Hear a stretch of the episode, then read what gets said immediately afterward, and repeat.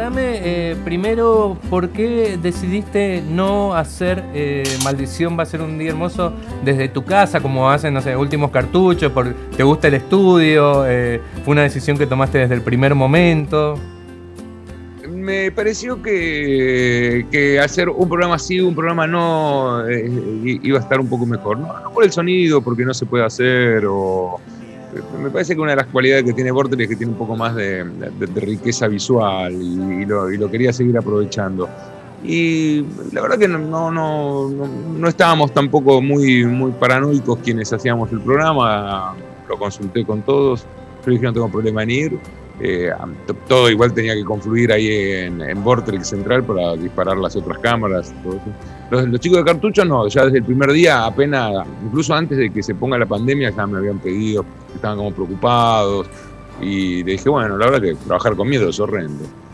Y lo teníamos todos más o menos bien armados, pero ¿viste? después empezó a ver en la televisión, todo lo empezó a ver como lo, eh, todo, esta, todos estos programas con cuadraditos de, de, Zoom, de meeting, de team, y dije, no, no, no, no, vamos a hacer esto. Y la verdad que nos dio resultado, porque la verdad que Portrait fue un poco la. Eh, fue, un poco como el medio de la pandemia, ¿no? Tuvimos como un estallido enorme en números, en cantidad de gente viendo. Así que lo, aprovechamos, lo, aprovechamos, yo creo que lo, lo hemos aprovechado bien. Ahora hay que ver cómo volvemos, ¿no? Y si volvemos. bueno, lo, mismo Mario, ahí tenés, ahí tenés una autoridad para que te diga qué hay que hacer más o menos, ¿no? Con Ballarini ahí, con Fabricio, que está como muy a full con todo este tema.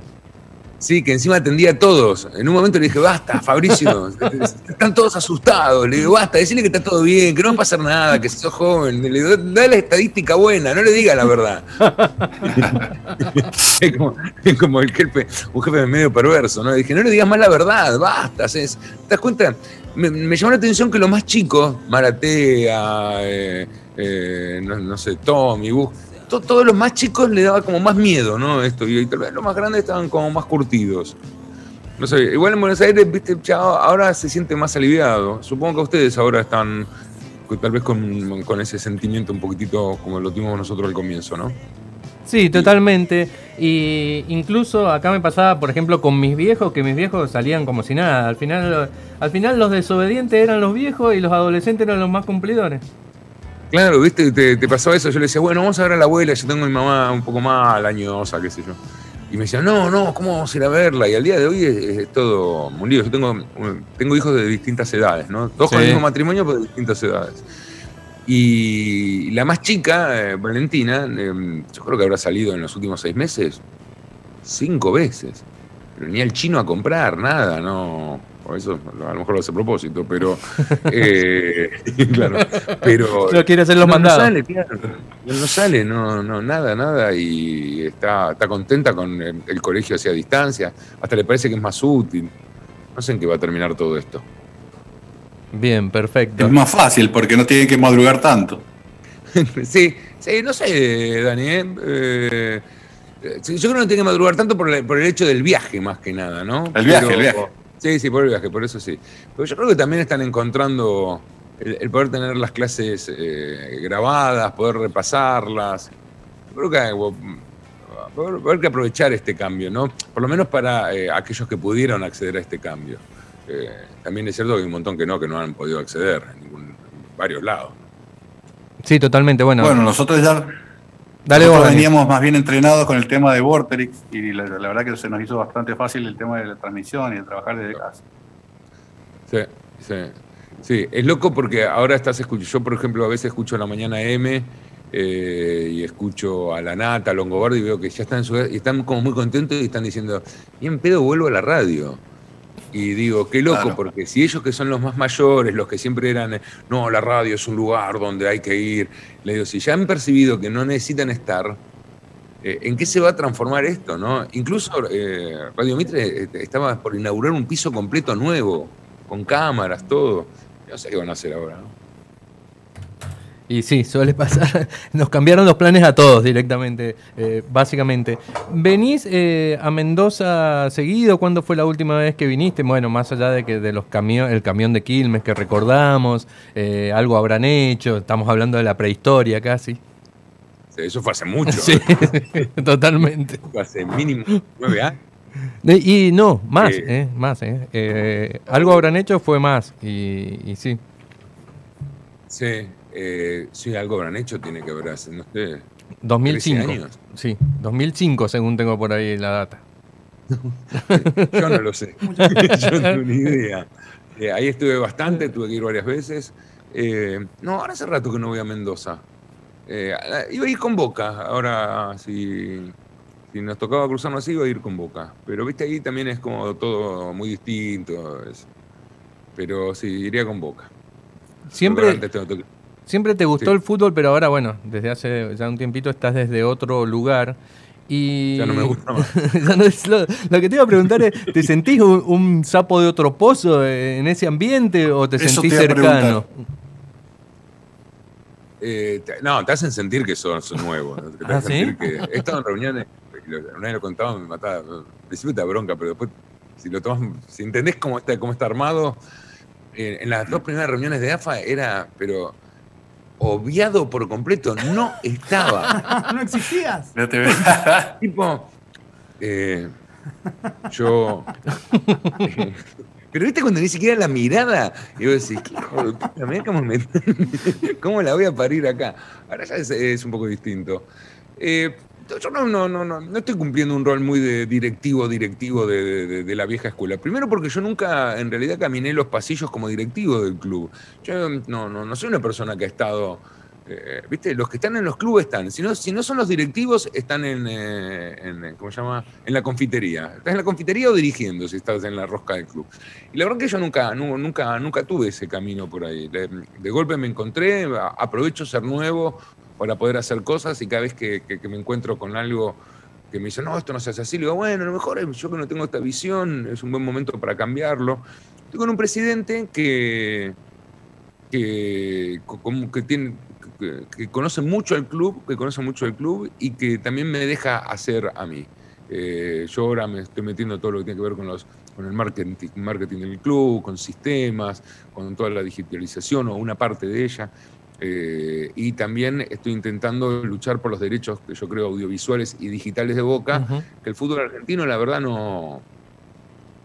Te voy a decir que los tiene muy rosqueados, ¿no? Pero el medio que los tiene cocinados hace mucho tiempo, ¿no? Y es, medio difícil salir de ahí. Casualmente ahora estamos discutiendo, discutiendo. He dicho quiero hablar nomás.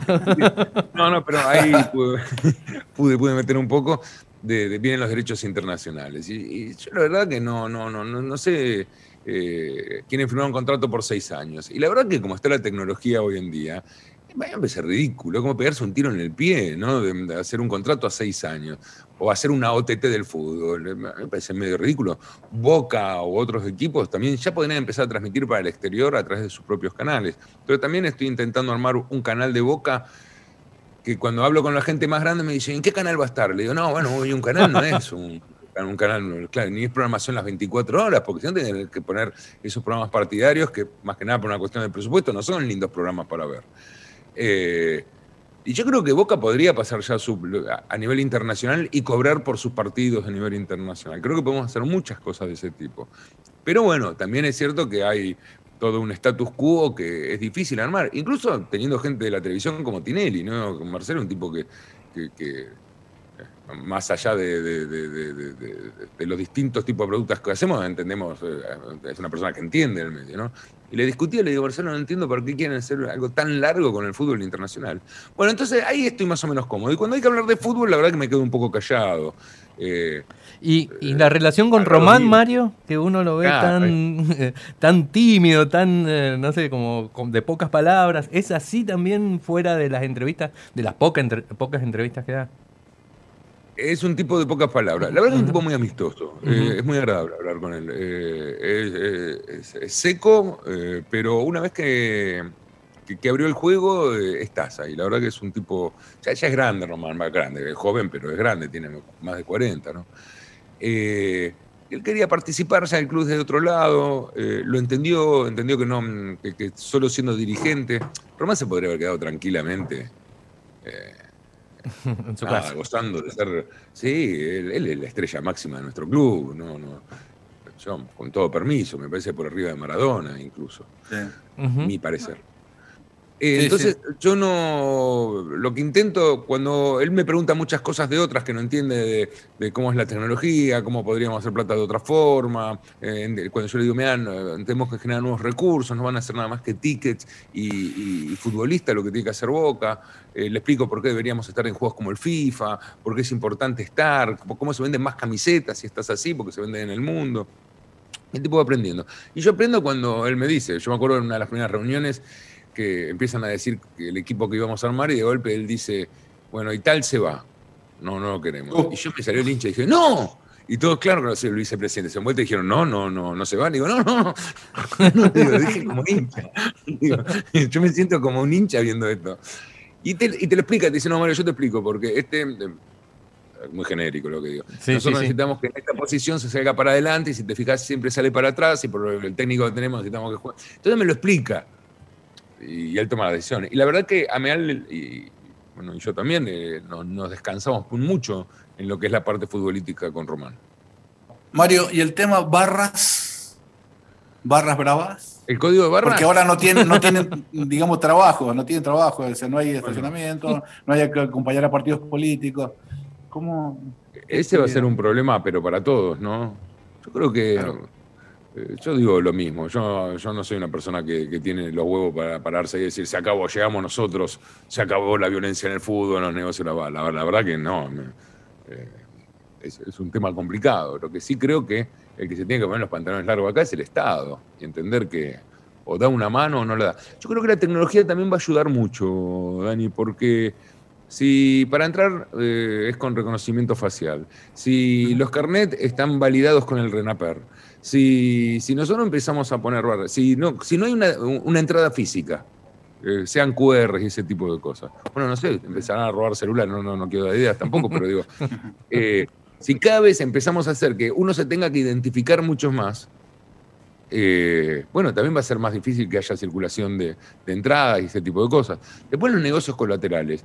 Nosotros no tenemos el poder de la policía o, de la justicia. Entonces me parece tanto el poder ejecutivo como el poder eh, judicial, ok, nos juntamos todos y decimos cuáles son los dramas que tenemos. Porque ya creo que hoy no le conviene a nadie tener barras bravas.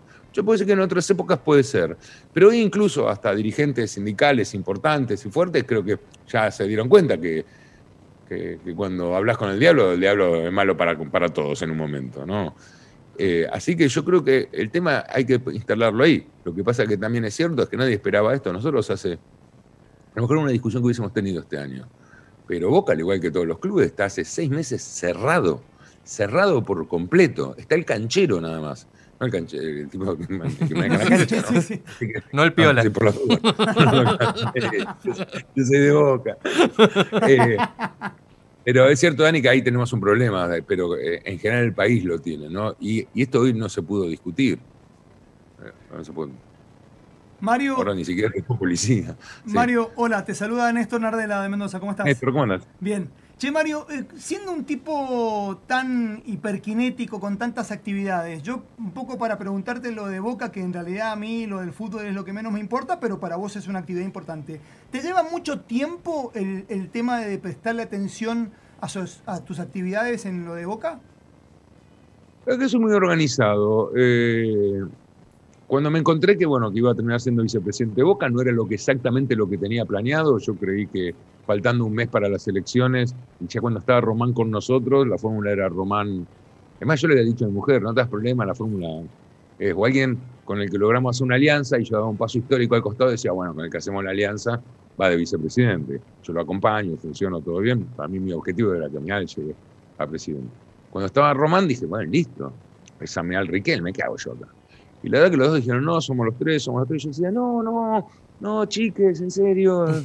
Eh, yo los acompaño igual, y me dijeron, no, no, vos queremos que estés, sos el que va a darnos una. Bueno, y, estoy en el lugar que estoy y lo hago y tengo tiempo. Le, dedico el tiempo que tengo que dedicar. No me dedico en el club a lo que no sé. Bien.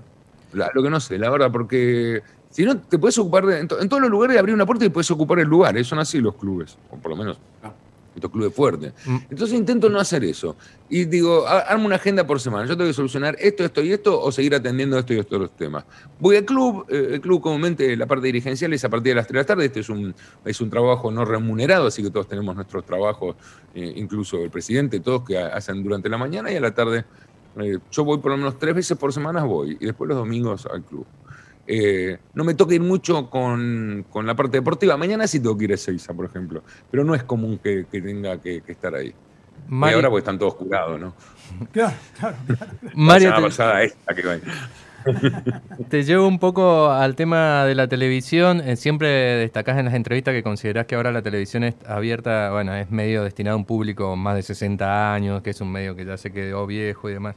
Yo repasando algunos de los programas que hacías vos desde los más conocidos como CQC a televisión y, algo habrán hecho, había una búsqueda estética en edición, en vestuario.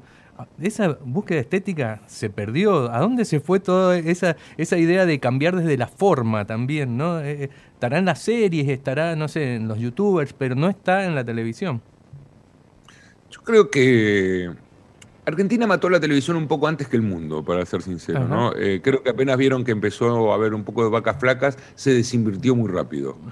en, Europa también están teniendo el problema que la gente se está desconectando incluso del cable, ¿no? está eh, ya eh, ¿Por qué? Porque bueno, hay ciertas ofertas que ya la puedes tener de otra forma. Ya no tenés que tener todo el cable si te gusta nada más que el básquet. Te bajás la, aplicación de la NBA de Paz y, ves todos los partidos que quieras ver. Eh, querés ver películas, lo ves en otros formatos, ¿no? Eh, o incluso puedes tener HBO sin tener un canal de cable porque te dan estas posibilidades. Pero, eh, por ejemplo, toda la televisión siguió haciendo producciones. La Casa de Papel es un programa de la televisión abierta en España. Es cierto. Eh, eh Merlí, qué sé yo. Eh, lo que vemos, Billions. todo eso son de canales abiertos, no, no son de producciones chicas. Pero acá en Argentina enseguida dijeron, bueno, no, no, para ya están viendo poca, poca publicidad. Entonces se empezó a desinvertir. Y se notó muy rápido. Entonces hoy en día es muy difícil. Primero porque se avejentó realmente la gente que ve televisión. Lo pido con todas disculpas si el que está escuchando o viendo es un fanático de, la televisión. Pero incluso los canales de noticias han cambiado. Eh, hoy un canal de noticias dicen somos los líderes, cuando dicen somos los líderes están hablando de tres puntos de rating hablando de 300.000 personas, que es lo que tiene Vortrix a la mañana solo en su streaming. Eh, si vos ves el streaming de la mañana de, TN en vivo, que es la señal en YouTube, nada más un, número que, lo pueden ver, después nosotros tenemos pero, y, a veces estamos ahí cabeza a cabeza. Entonces, ha cambiado mucho ese concepto. Entonces, es muy difícil invertir en donde, en donde la gente no hay. Y la gente que está no tiene ningún problema en ver algo viejo porque le da nostalgia, porque tiene que ver con su edad, porque eh, los, seis programas más vistos de la televisión, que ni siquiera son números increíbles, son novelas viejas, repetidas, eh, y después no hay jóvenes viendo televisión, como en, las grandes urbes pues, cada vez están escuchando menos radio. Eh, a mí muchas veces me dicen, no, no, que yo veo que yo, Últimos Cartuchos, que es un éxito lo, escucho, lo veo todo. y después cuando profundizo la pregunta le digo, ¿y lo, lo, lo, escuchás en vivo? ¿Escuchás todo el programa? Me dice, no, no, yo voy viendo después los pedacitos. Entonces yo digo, bueno, uno también tiene que pensar qué concepto tiene el programa, porque de alguna vez, de alguna forma ven los highlights de, últimos cartuchos. No, no, no, no ven la, la mitad, se saltean las tandas. O sea, hay un montón de cosas que la gente no ve. Entonces todo eso eh, nos está eh, llevando a, primero una gran desinversión en la televisión. Eh, es muy difícil que, alguien produzca una novela cara porque no les va a volver, no les va a volver el dinero.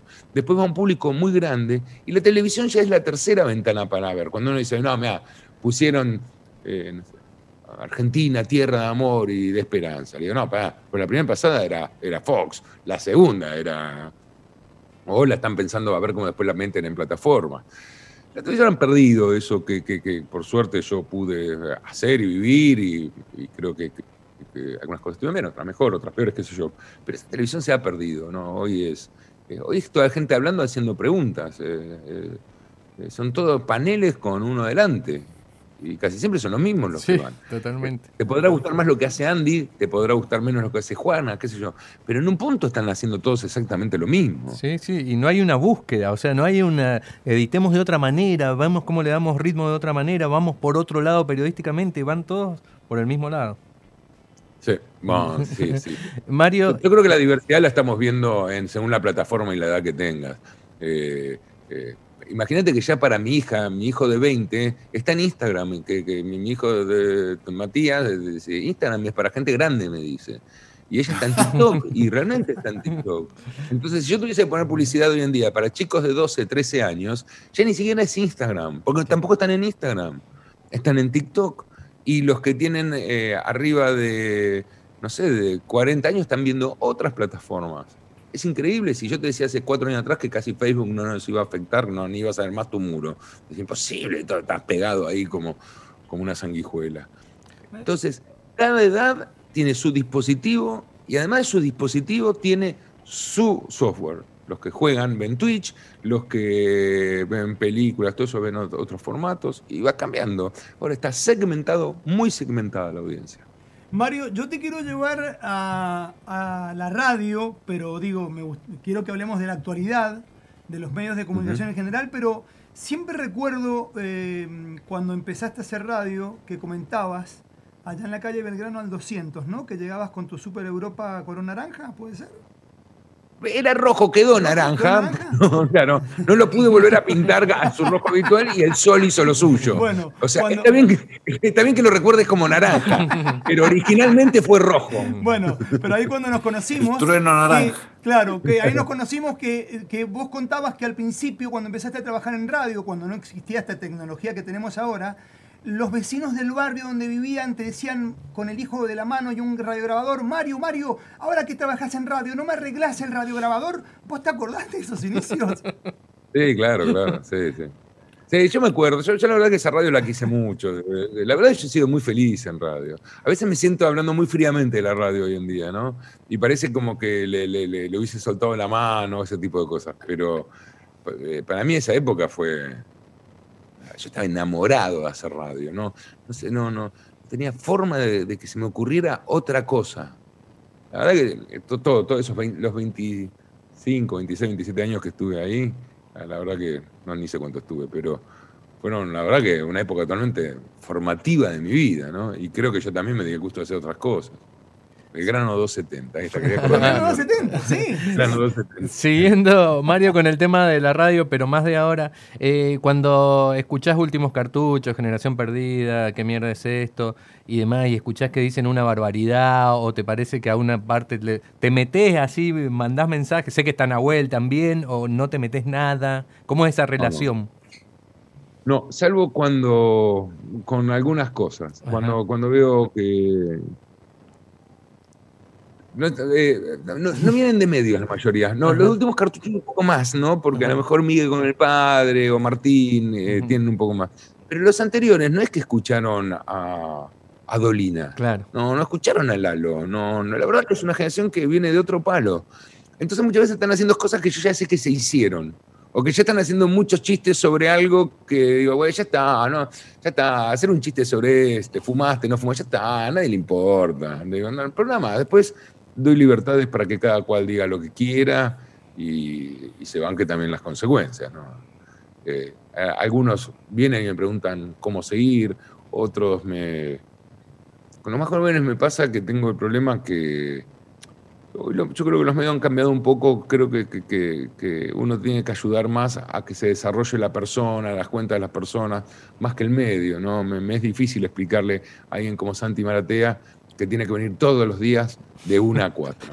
Y la verdad que me dice, no, no entiendo, dice, me gusta estar en Vorterix, me, gusta estar en Vorterix, me gusta, me, gusta, la verdad que me gusta, quiero seguir siendo parte, pero no puedo hacer cosas nada más que para el punto com o para YouTube. Y le digo, yo te entiendo, le digo, entiendo claramente porque así es como te estás moviendo. Vos pensás que Maratea a las noches, a veces a las 2 de la mañana, está hablándole a 160 mil personas, solo en su Instagram. ¿Cómo le que viene de una a cuatro y que, que, no arregle la publicidad, que la arreglo yo, que con eso yo pago después todos los sueldos, claro. Sí, y, y, el sueldo que le pago es lo que le paga una marca por dos posteos, que por por uno.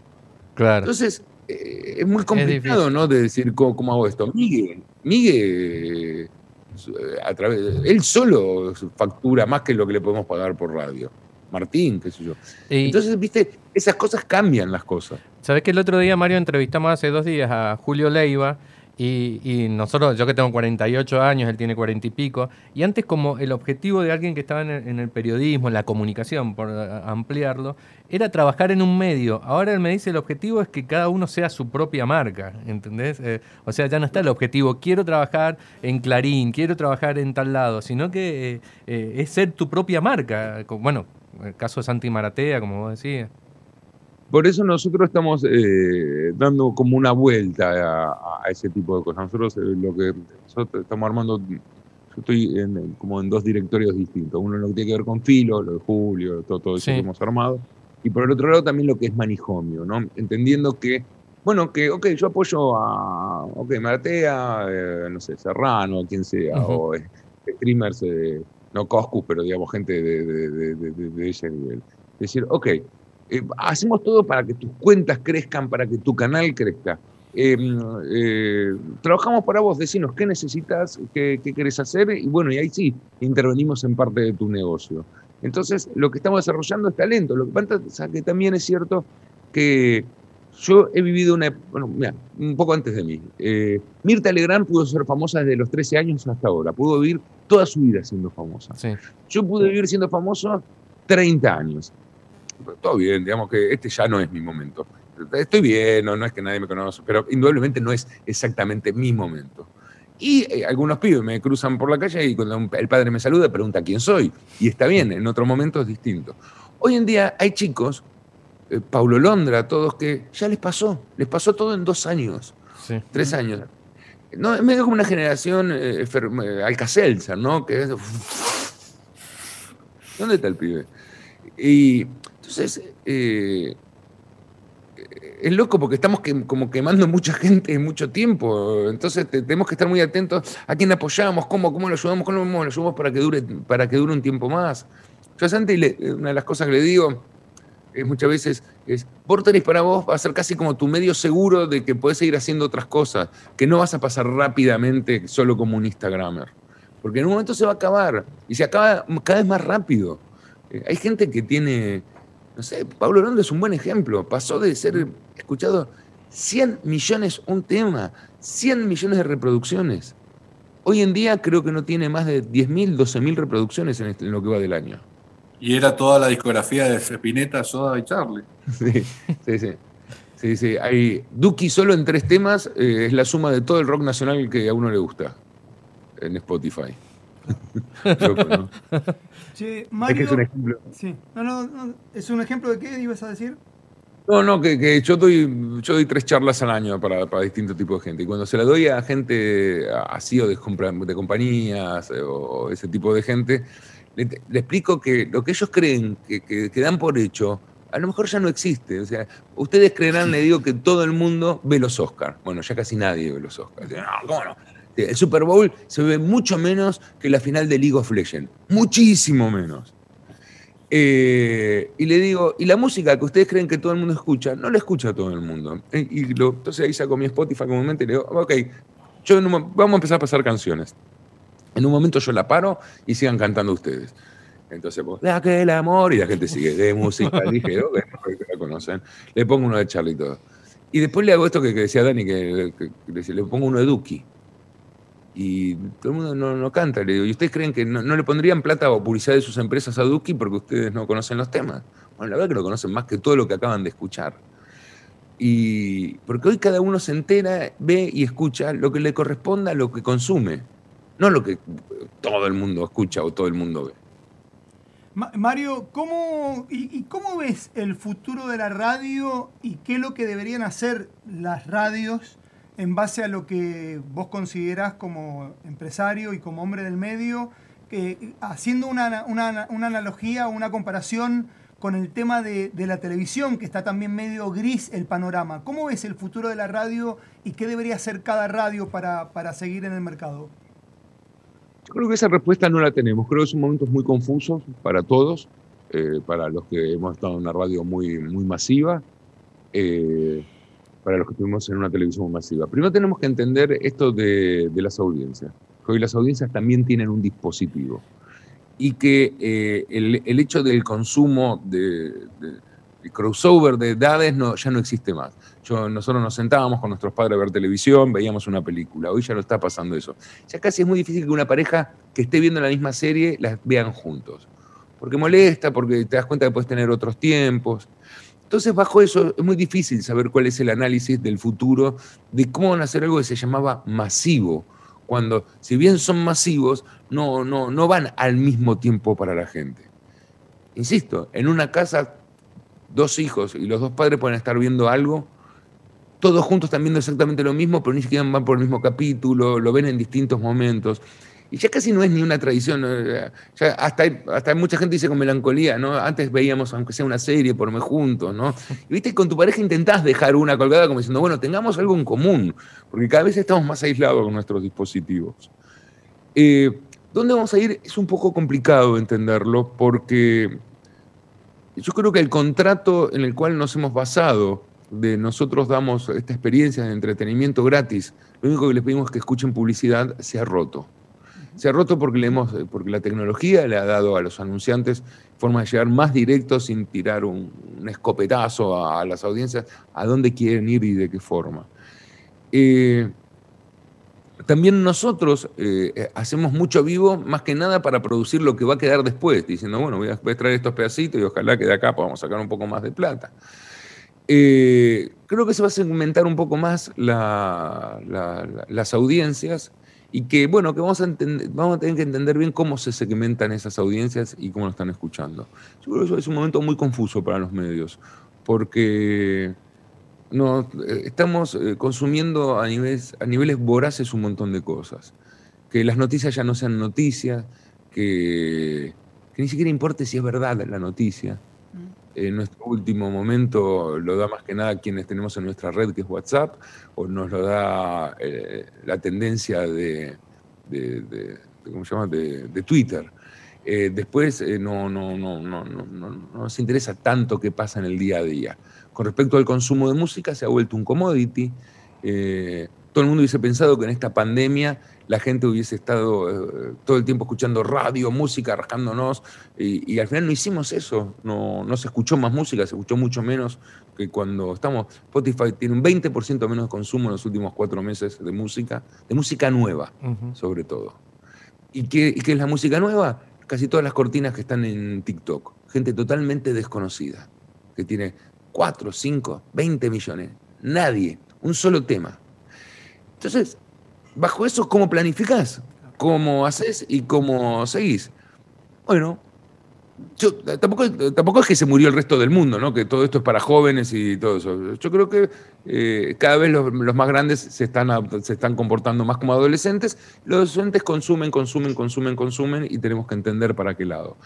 Eh, está pasando con los deportes. En dos años el tenis dejó de ser interesante. Eh, en otra época nosotros veíamos en Albandián cinco horas viendo dos sets. ¿Te acuerdas? Estábamos cinco horas. Eh, y lo veo. Hoy ya no, no, no, sé si hay audiencias que soportan cinco horas de una Copa Davis. De hecho, no, no hemos visto las tres últimas Copa Davis, estoy seguro. Eh, el fútbol a nivel mundial también está perdiendo audiencia. Y cada vez eso que pasa entre gol y gol, a la gente más joven le está importando menos. ¿Cómo vamos a hacer para tomarle atención? Mario, eh, ¿cuánto te afecta o directamente no te afecta nada eh, ser, qué sé yo, tendencia en Twitter, eh, las redes sociales, los haters? ¿Le das bola, no le das bola? ¿Te pegas una pequeña amargura? ¿Pasa de largo en tu vida? No, no, pasan de largo. he, he, sido trend topic mundial. Y puteándome, ¿no? Trend Topic porque era premio Topic. o sea, con un, mar de gente insultándome. No, era que decían. O el Papa Francisco y Mario, ¿no? Y, y salir a la calle, ir al supermercado y darte cuenta que nadie siquiera sabía que eso estaba pasando. Sí, eso es buenísimo. Es otro mundo. Entonces, ah, ok, ok. Y después aprendí que, el comentario anónimo no, no, no me afecta lo más mínimo, ni lo veo, no, no, no me es trascendente. Eh, lo he comprobado que el mundo real y el mundo de este redes no, no, no, no está muy complicado. Y que todo pasa demasiado rápido. Porque antes, a veces, mira, me estoy mezclando cosas, pero a veces los melancólicos me dicen, ¿te imaginas caiga quien caiga ahora? Y le digo, un fracaso, imagínate tener que esperar una semana para decir que la policía se autocuarteló. ya hoy a la noche no va a ser noticia, porque lo fue durante todo el día. Eh, eh, por eso no, no funcionan las cosas, porque pasan demasiado rápido y las consumen. Y hay veces, eh, he estado con gente que, que, ha sido un topic mal, y le digo, no te preocupes, son 24 horas, eh, y no lo mires, si no lo miras no te das problema, no, no, no lo percibas. hace poco nuestro presidente del club dijo algo que, bueno, entre los más jóvenes no cayó bien y podría, podría charlarse con respecto a un caso que habíamos tenido con un jugador. Y la verdad que le decía, no, me gustaría salir a explicarle, digo, no, no expliquemos nada, le digo, es difícil explicarlo, eh, es algo muy, muy sensible en este momento en la sociedad. Le digo, ¿para estás problema? Eh, sigámoslo trabajándolo nosotros, pero no hagas declaraciones de nada. dice, no, pero esto va a salir en la tapa de los diarios. No, nadie, no hay más tapa de diario. no, olvídate, no hay más tapa de diario. Ah, Por eso lo cuando, cuando, cuando, los políticos dicen, acá en la tapa salieron tan cosas, dice, ¿quién lee la tapa de un diario? Claro. Che, Mario, escúchame, eh, tocaste ya dos veces el tema Filo News y tuve la oportunidad también de hacerle una nota a Julio Leiva, donde hacía hincapié que la, mayoría, la gran parte del equipo de Filo News son todos chicos jóvenes. Eh, ¿Cuál es la diferencia de esos chicos jóvenes que trabajan en un medio de comunicación con Filo News con el problema que tenías eh, de decirle a este, este colega de radio que fuera de 1 a 4 de la tarde? Digo, ¿hay diferencia entre un medio como la radio y, y Filo News, por ejemplo? Sí, porque antes, eh, antes un periodista necesitaba estar en la redacción, escribía, otro le editaba, otro le ponía el título, otro le ponía la foto. Hoy de alguna forma cada periodista es un combo de, producción completo. Eh, graba, filma, edita o está al lado del editor o... Eh, es, es, otro tipo de approach hacia lo que están diciendo. Y y también puede ser, eh, no, no, no, no tenés que hablar sobre todos los temas. Eh, eh, este es un medio que le habla a una generación, que le habla de una forma muy, muy particular. Entonces hay como otro tipo de creatividad, hay otro tipo de, forma de hacer las cosas y, esta gente lo entiende así, ¿no? tiene otros trabajos, grabarse en su casa es más común, mandárselo por edición al otro, ¿no? Eh, ha cambiado. Antes, eh, si no estabas en una redacción, era como complicado incluso ascender en un medio. Hoy en día no tanto. Y, también se tocan otros temas. Filo va a un público muy, muy especial, va a 18, 40 años, eh, también con, con, con, una idea muy clara de, ciertas cosas sociales que entienden. No, no, no. Filo no es amplio. O sea, parece amplio, pero en realidad va, es por acá, ¿no? Es, este, en el tema drogas tiene una posición, en el tema aborto tiene una posición, en el tema de género tiene una posición. Eh, entonces, eh, no, no, no, habla de eso. No habla si la Corte Suprema va a dar el persaltum, no, lo obvia directamente el tema. Y también eh, te da como pequeñas producciones que, están bien producidas. Esa ya es la vieja escuela tal vez de cuatro cabezas, de todo lo que habíamos desarrollado en un tiempo. Tiene lo, tiene lo bueno del viejo mundo, con la impronta del nuevo mundo. Entonces ahí iban a ser periodistas. Pero también lo que tenemos es una rotación muy alta de gente. ¿Así? ¿Ah, ¿Así medio permanente? ¿Así dando vueltas, entrando y saliendo? Y sí, sí, sí. Van, crecen, eh, lo ah. empiezan a llamar de otros lados. La televisión cree que, tomando eso va a tomar jóvenes, los toma. Eh, después se da cuenta que no, que, no, que, no pueden hacer ese traspaso. Y, pero bueno, van y vienen. Lo loco es que antes te ibas y no volvías más. Ahora te dicen, che, me voy a probar, dentro de un año tal vez vuelvo. Y vuelven dentro de un año, ¿qué tal? ¿Viste? Yo bajo mi. Antes eh, me voy, te vas, no volvés más. Nunca más, claro. Tu vida va a ser horrenda. Claro, claro, Ahora decís, bueno, ojalá que vuelvas, fue re lindo trabajar con vos. ¿Y cómo, cómo va ese proyecto que en algún momento parecía que avanzaba, creo yo, por lo que me acuerdo, de eh, la ferretería, esa la ultra ferretería industrial que, que ibas a poner para tus retiros, por llamarlo de alguna manera. mi jubilación va a ser en una ferretería, ahí apoyado. No sé en dónde. A esta altura ya no sé en qué país, pero eh, va. Lo que pasa es que. sí, no. va, a ser Es una actividad esencial lo mismo en la ferretería ahora, así que. Obvio, ¿cómo no serlo? Fue lo primero que dejaron abierto en la pandemia. Obvio. Un cuerito, un, un tornillo, una estantería que siempre quise poner.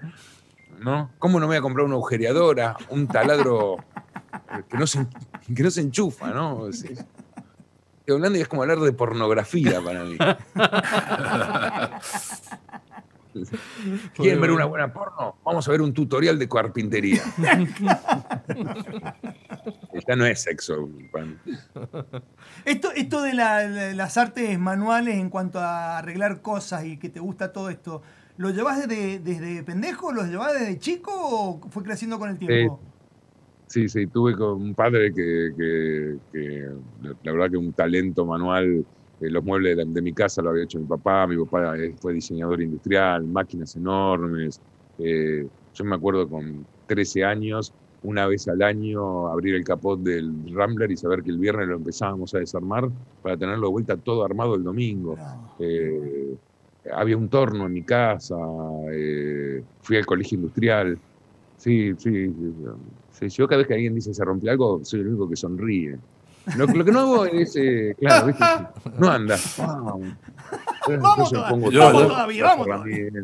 Sí, pongo todos los, destornilladores, empiezo a calentar el soldador, busco el estaño. Tengo ese destornillador, viste, que, que, no es como todos, que, yo lo tengo. Y tengo un juego de todos los números, eso lo he luchado tres veces. Eh, y me gusta, la verdad, la, verdad que me encanta, me, encanta. Acá donde estoy ahora, que, es como mi, mi, estudio, también casi todo lo que está acá, lo, armado. Sí, sí, me encanta, me encanta. Estaría todo el día haciendo cosas. Mario, ¿qué, qué idea? Dale vos, Daniel, dale, dale.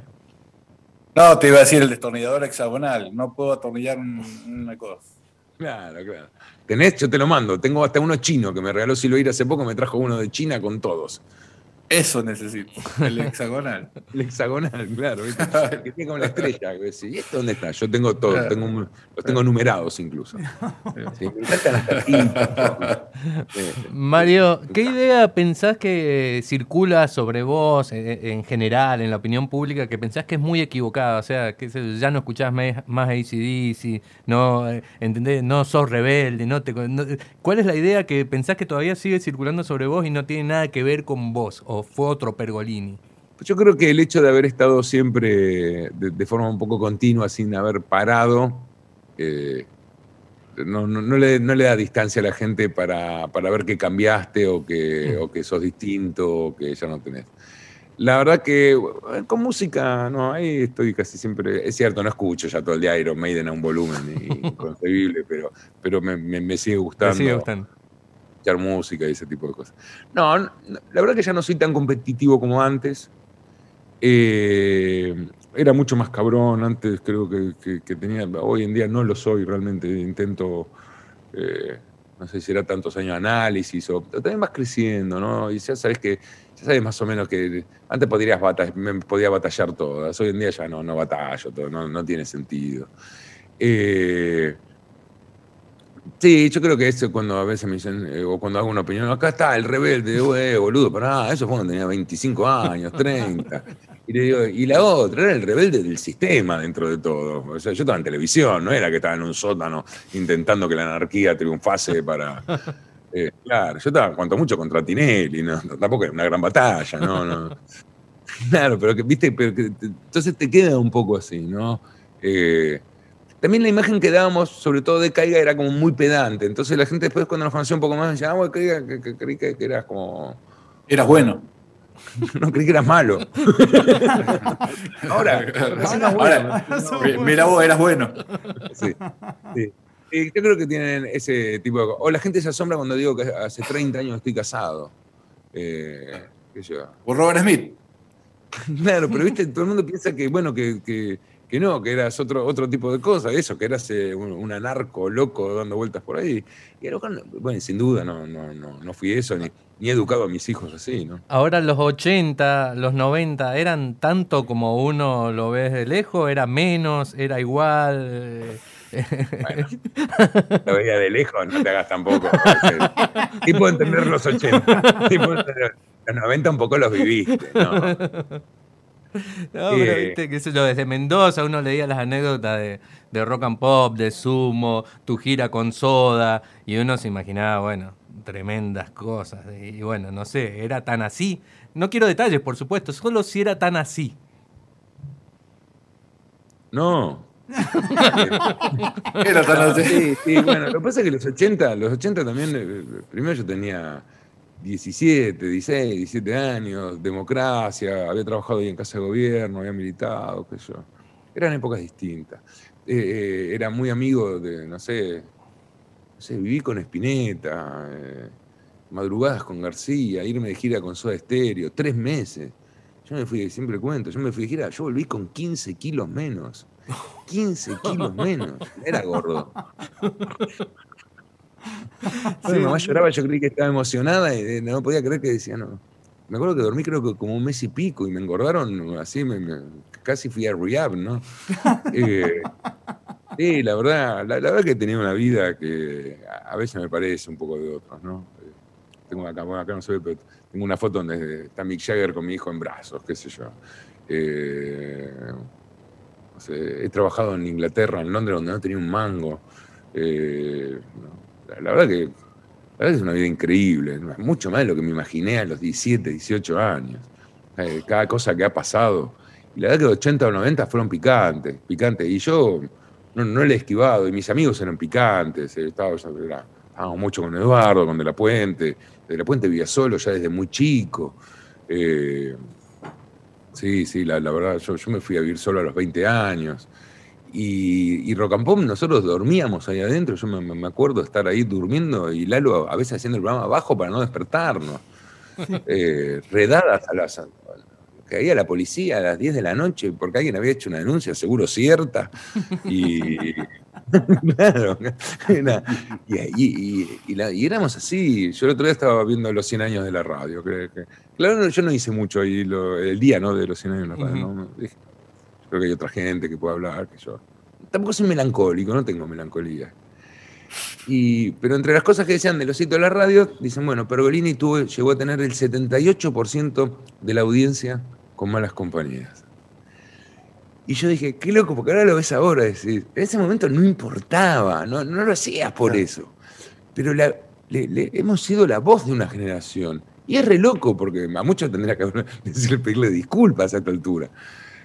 O a mí me pasa, eh, y, es re loco porque me, sigue llamando la atención. Yo me encuentro con gente que a veces me, saco fotos y siento que está temblando. No, no. Y, y el tipo me dice, tuviste toda mi vida, a lo mejor tuviste más tiempo conmigo que papá, mamá. Estuviste cuando terminé el colegio, cuando terminé la facultad, cuando me divorcié, cuando estuvo mi hijo. Y es re loco porque uno no hizo eso porque sí. Uno estuvo en un lugar haciendo. Yo hice lo, que mejor podía y que lo que más me gustaba. Y decís, qué loco.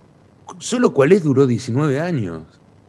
Entonces, eh, decís, bueno, qué loco haber podido haber hecho eso y haber influido de alguna forma en la gente así. Así que, qué sé yo, fue los 80, los 90, creo que todo tuvo lo suyo la última década fue distinta, ¿no? Es distinta, apreciada de otra forma, con otros apuros, con otras necesidades y, con, y habiendo conocido eh, un poco de todo, ¿no? Creo que uno tiene que aprender también en este negocio que a la cima llegas pocas veces y estás poco ratito. Siempre estás o subiendo o bajando comúnmente. Y, y, hay que entenderlo. Y la verdad yo tuve la suerte. Yo pude cambiar tres, cuatro veces lo que quería hacer. Me fui de la tele y me fui hoy al día me, sigo encontrando con su y me dice, ¿querés volver a la tele? Y le digo, ni en pedo. pero no lo entienden. Dicen, ¿pero cómo que no? ¿Cómo que no? No extrañás decir, no, ¿qué se lo pasó? No. Así que bueno, afortunado. Mario, eh, habiendo tenido esta juventud picante que acabas de, decirnos, Este, y no, no, eso lo está diciendo vos. Yo dije que, lo, dije que la década fue picante. Bueno, no, pero habiendo dicho que eh, has hecho lo mejor que has podido, todo lo que te ha gustado, si tú si tuvieras que hacer un top 3 de tres cosas que te gustaría hacer eh, eh, que todavía no has hecho, ¿tenés algún sueño por realizar todavía pendiente? ¿O algo que te gustaría hacer pendiente? Eh, bueno, la ferretería. esa, es el número uno. Quedan dos. Esa ya es una que tenemos. La verdad que nunca pienso así como diciendo, bueno, el próximo paso va a ser o me quedó pendiente tal cosa. La verdad que me he tropezado con algunas cosas que me, han divertido.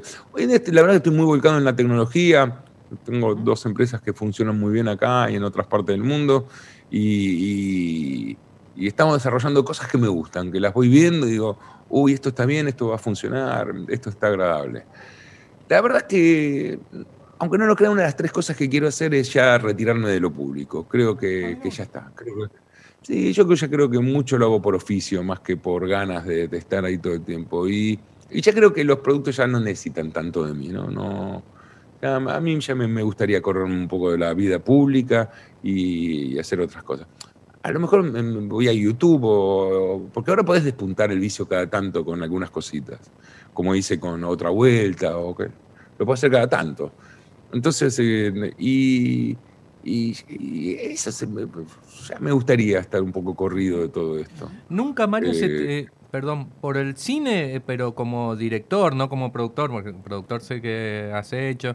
Me acuerdo cuando veías, no sé, ibas a ver Relato Salvaje y cómo lo comentabas, tenías una mirada muy cinematográfica, pero no desde el productor, sino desde, desde los planos, desde todo eso. ¿Nunca eh, una película, un corto?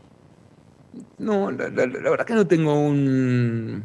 Eh, no, no, no, tengo una devoción por lo visual. Eh, he hecho cosas visuales, pero siempre he estado, al lado de alguien que, la dibujaba bien, ¿no? Uh o, lo que he hecho. He, producido Plata Quemada, La Ciénaga, películas ganaron premios. Escribía todos los guiones de las aperturas largas de Caiga, aquello. Me divertía hacerlo. Eh, algo habrán hecho. Claro. Eh, pero no, nunca, nunca, nunca se me dio por, por ese lado, por hacer como una gran película. Es más, a veces empiezo a grabar cosas solo y digo, las tengo que editar. Y después digo, no, ni en pedo, la edito. Jordana. y se lo mando a alguien. no, no, no. Y con, con, audio cada tanto. Yo, yo tengo acá armado mi, mi, set para hacer este tipo de cosas y, y las hago. Pero no mucho más que eso, no. Acá mando un mensaje Manuel Flores, que te agradece porque en el 2018 le hiciste una nota a Ricardo Juncos. Claro. y el equipo pasó, viajó a Estados Unidos y pasó a conocerlo y terminó trabajando meses con él en eh, IndyCar. Te lo agradece. Bueno, eh, generación de trabajo. Podríamos, podríamos hablar de de una retribución. Claro, de una, la remera del equipo. una gorra, una gorra, aunque sea. No, los Junco me, me manda cada tanto. Mirá qué bueno, bueno, qué bueno, buenísimo, buenísimo. Bueno, Dani, vos y yo tenemos un recorrido largo también, ¿no? Juntos. Eh, sí, 20 años. ¿no? Hace 20 años que nos, nos conocimos y la verdad que, que yo, eh, para mí los lugares también son ciertas personas. No lo digo porque está acá, yo lo he dicho muchas veces al aire, ¿no? Pero eh, para mí, cada vez que digo Mendoza, yo, para mí, ahí, eh, ustedes, y sobre todo la figura de, Daniel, siempre para mí eh, está ahí presente. Así que para, mí también, en, todos estos años, he conocido gente como ustedes que, está bueno haberlas conocido, ¿no? Que, está bien, que está súper bien. La verdad que fue muy agradable conocerlos.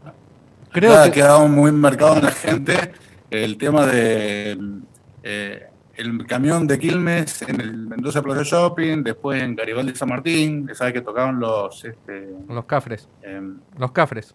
Los cafres. Nada.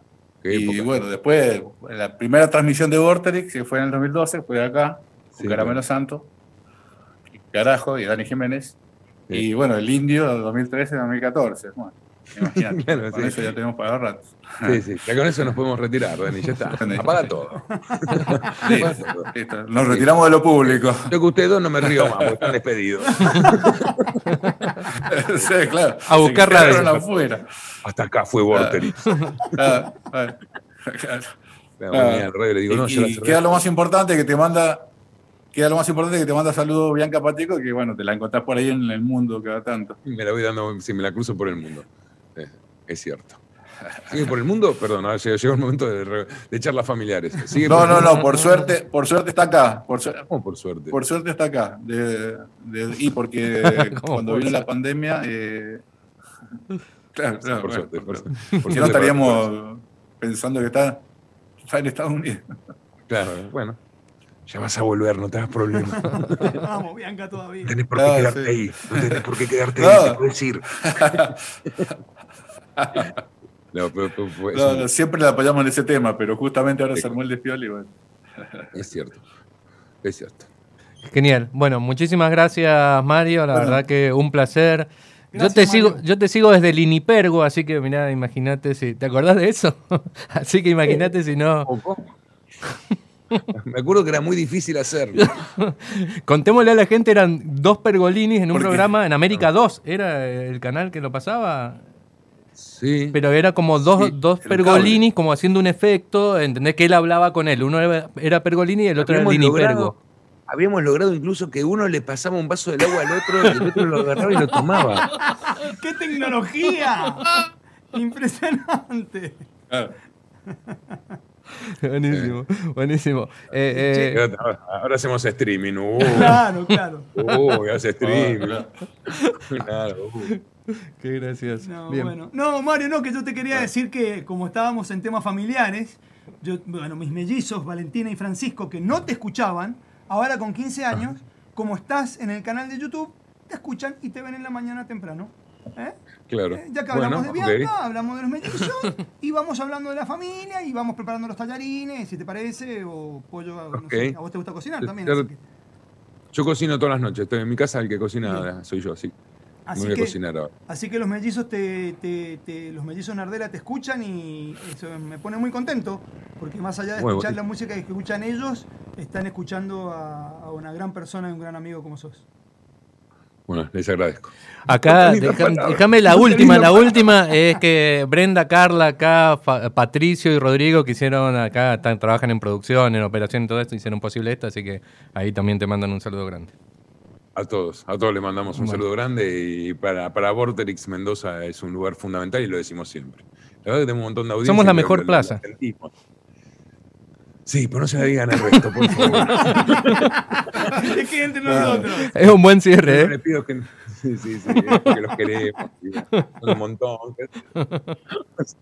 Bueno, un gusto haberlo, haberlos visto y, y haber participado. Abrazo grande, Mario. ¿eh? Abrazo, Abrazo, Mario. Mario. Chao, Dani. Saludos a la familia. Ya sabes dónde estamos. Chao. Allá voy. Esperen que se les pase todo esto y yo Chao, Mario. Gracias. Muy amable.